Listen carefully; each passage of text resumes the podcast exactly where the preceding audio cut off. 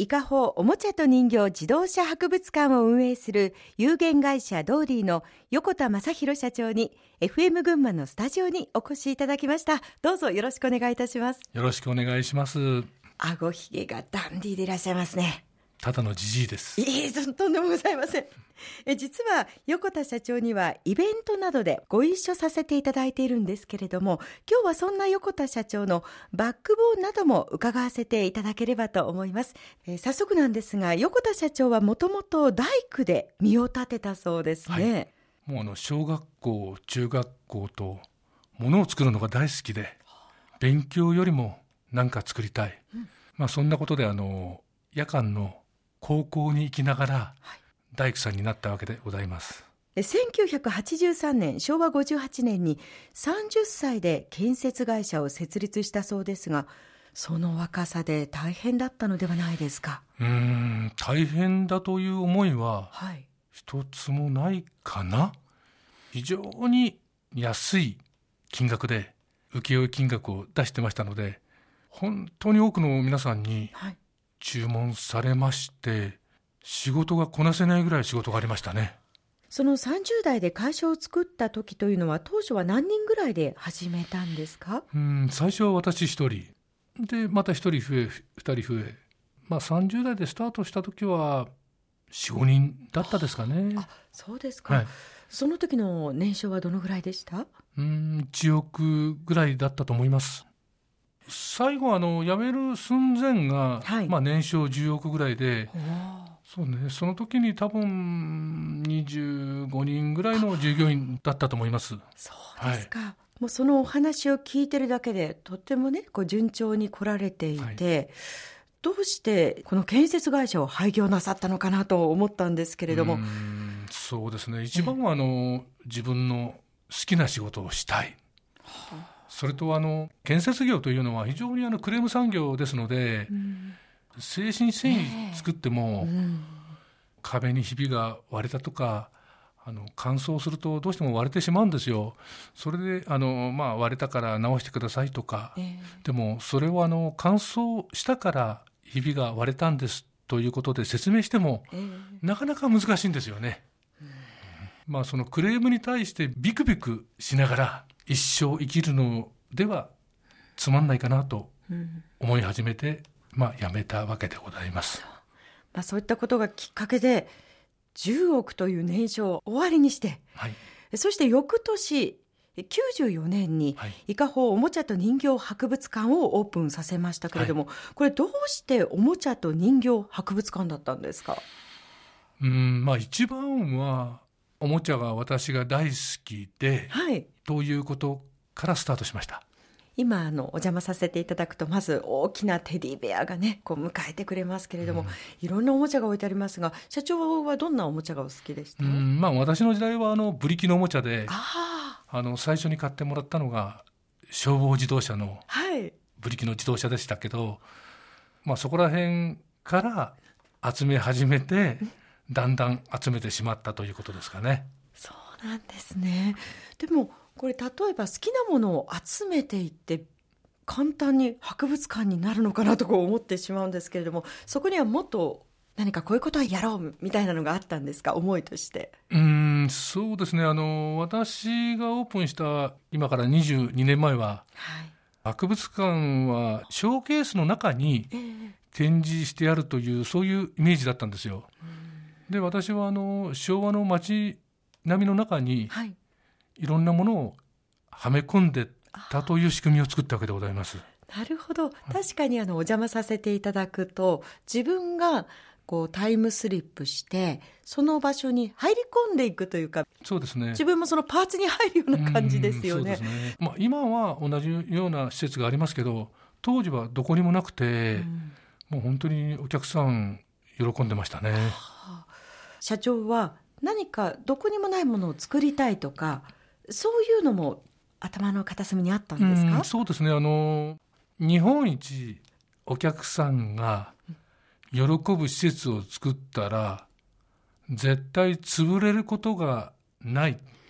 その信念で自信満々にオープンしましたかね。すごいですね博物館経営って失礼ですけどその前のこうキャリアからは全くないところでいきなり日本一を目指すんですか？そうですね。ただあの30歳の時にはい。赤城山に趣味の延長でええ。オートバイの博物館を作ったんですよ。そうでしたか、はい。建設会社を営みながら、はい。ご自身の趣味としてそれは少し。趣味の延長でえマニアが喜べばお客さんは必ず来ていただけるということでオートバイの博物館を作ったんですがええ。マニア目線でははい。全然ダメだというそういう経験をしたわけです。30歳の時に。でその経験がええ。大きくてというか失敗したことが今の、まあ、博物館の元になってるということもありますかね。一度ね失敗なさってるということで周囲の反応ってどうでした、うん、そうですね。あのまあうちの奥さんも反対し誰一人賛成する人はいませんでしたね。それであのもう行き合う人行き合う人ええ。私のまあ知ってる人ですよね、はい。今まで社長さんとかはい。横田さんって呼んでるええ。方が、うん。横田とかやつとかってそういう言葉遣いになるんですよ。そんなに変わるものですか？変わるもんですね。もう横田はもう前橋にはいらんないとかそんな風潮が立ちましたかね。ええそういうのを聞いて、まあ、私だったらもう気持ちとしては慣れてしまいますね、うん、でも始まる前ねにそれがまたあのバネになって、よーし絶対お客さんに喜んでもらうものを作るんだという一番いい薬だったんじゃないんですかね。多くの人が反対をしましたけれども最初から結構順調にいきました？かもう最初から駐車場が入りきれなくて。もうすごかったですね。誘客というとバスでお客様がこうねいらしてというイメージがあるんですけれどもそういうのってどういうふうにこう切り開いていったんですか、うんそうですね。あのマイカーはもう本当に多くの皆さんが来てくれたんですがえ。バスはうん簡単ではなかったですね。バスのレーンを作っておけばえうん。バスが来ると思ったんですがええ。全然来ないんですよ。それでうちの博物館の前はバスがはい。行ったり来たり、まあ、通通るわけですよね。登ったり下ったり。う、ん。でなんで来ないんかなと思いましてはい。土曜日とか金曜日の夜にはい。パンフレットとかをええ。ワイパーのとこに挟みに行くんですよ。例えば伊香保に観光にとか榛名湖に来ている方々のバス？バスが 夜あの旅館とか旅館に。駐車場とか止まってますよね。ああなるほど。そこにええ。バスのこうワイパーのとこに。あ挟んでくるわけです。それでも全然バスが来ないんですよ。はあ。それで近くの施設のおまんじゅう屋さんにはい、うちはバスが来ないんですけどどうしたらバスが来るんでしょうかということでえ聞きに行ったんですよ。それでバスはえバス会社の手配の人と必ず信頼関係を結ばないと来ないということが分かったんですよ。そうですか。それで最初の1年東北宮城ぐらいからはい。京都ぐらいまで1年ではい。10万キロぐらい走りましたかね。バス会社に挨拶に。ええそうです。たんですか？たんですよ。それでねもともと建設業で営業も兼ねてますから非常に簡単に信頼関係もできましたね。あすごい。やっぱりそのぐらい徹底しないといけませんかね？最初の1年だけは、はい。まあ、若かったということもあり死に物狂いでやりましたかね。でバスの観光客の方もね増えたということなんですが社長これはもうこのままでじゃあ順調にいくななんていうふうに思いましたか？いやいやもうねあのアメリカの場合ははい。私が35ぐらいの時に観光バスというのがはい。もう非常に減ってたんですよ。は私があの博物館をオープンしたのが40で35ぐらいの時にまあ何回かアメリカに行って、はい。向こうの、えーガイドさんが、もう昔に比べたらバスはもう減る一方なんです、であの私はもう博物館オープンしてバスが、まあ、来始めたわけですが、はい。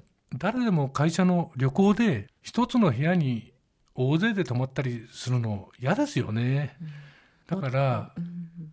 だんだんバスの旅行というのもなくなると思いましたので、バスの売り上げとかはあまりウエイトに置かなかったですね。お客さんがコースは選ぶ時代が来る。もう最初からそんな風に思ってました。ここで一曲お届けしましょう。横田社長に選んでいただいた曲です。これは横田社長どんな思い出の曲ですか？昭和40年代日本に喫茶店がまあでき始めまして、まあ、その喫茶店の思い出ですかねそれではお届けいたしましょう。ガロで学生街の喫茶店。